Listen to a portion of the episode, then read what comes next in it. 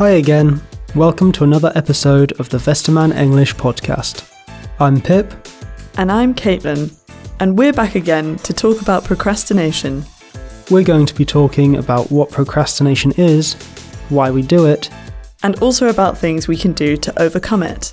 So, let's start with part one. What is procrastination?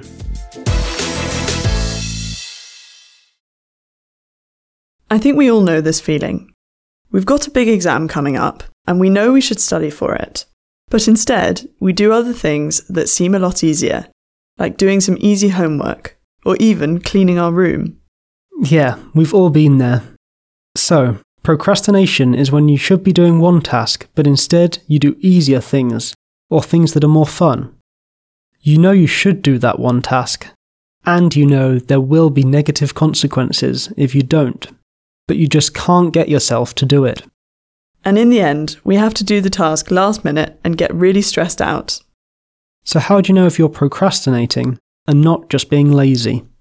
Well, if you're lazy, you don't want to do anything at all. When you procrastinate, you're still doing something, just not the right thing. Also, you know you have to do that one task eventually. You're not saying, oh, I'm just not doing it because I don't want to. You're saying, oh, I'll do it tomorrow. I've got other things to do right now. So, one sign of procrastination is putting off a task again and again. Yeah, leaving a task on your to do list for a very long time is definitely a sign of procrastination. But it's also things like doing only easy and unimportant tasks, or immediately taking a break when you begin a more difficult task. Oh dear, I definitely do that sometimes. Part 2 Why do we procrastinate?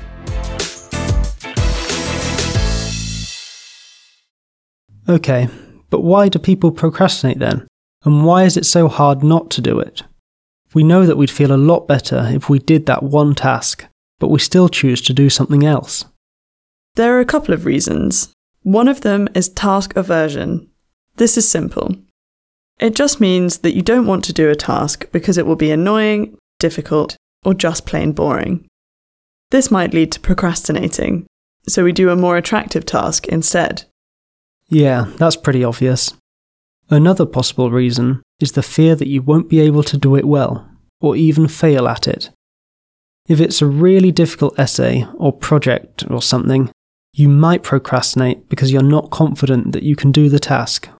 Yeah, if you have negative emotions just thinking about the task, it might be harder to start doing it. So when you think, this homework is so hard, I can't do it, I'm not smart enough, that might lead to procrastination. This is also true for perfectionists. If you want to get everything perfect, but you know that a task is difficult, you might do something easier instead. But sometimes procrastination is more than a bad habit. It can even be a sign for health issues.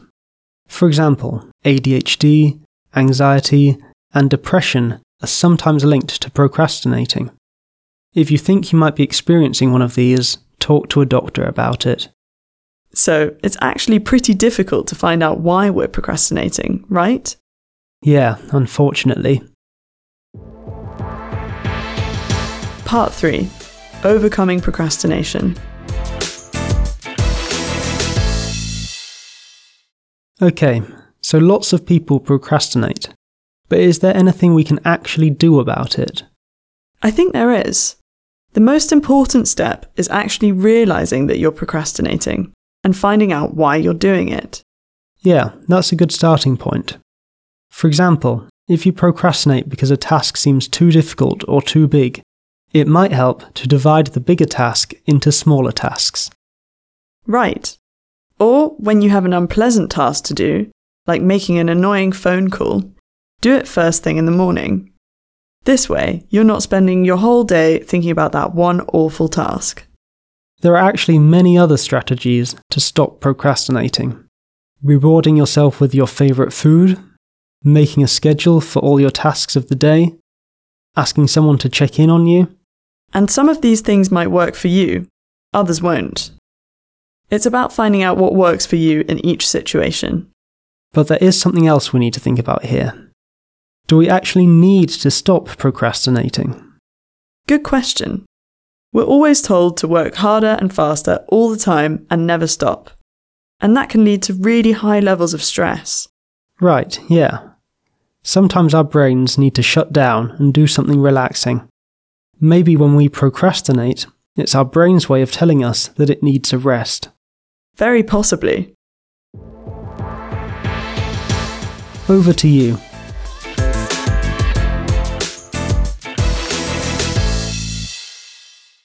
So, what about you?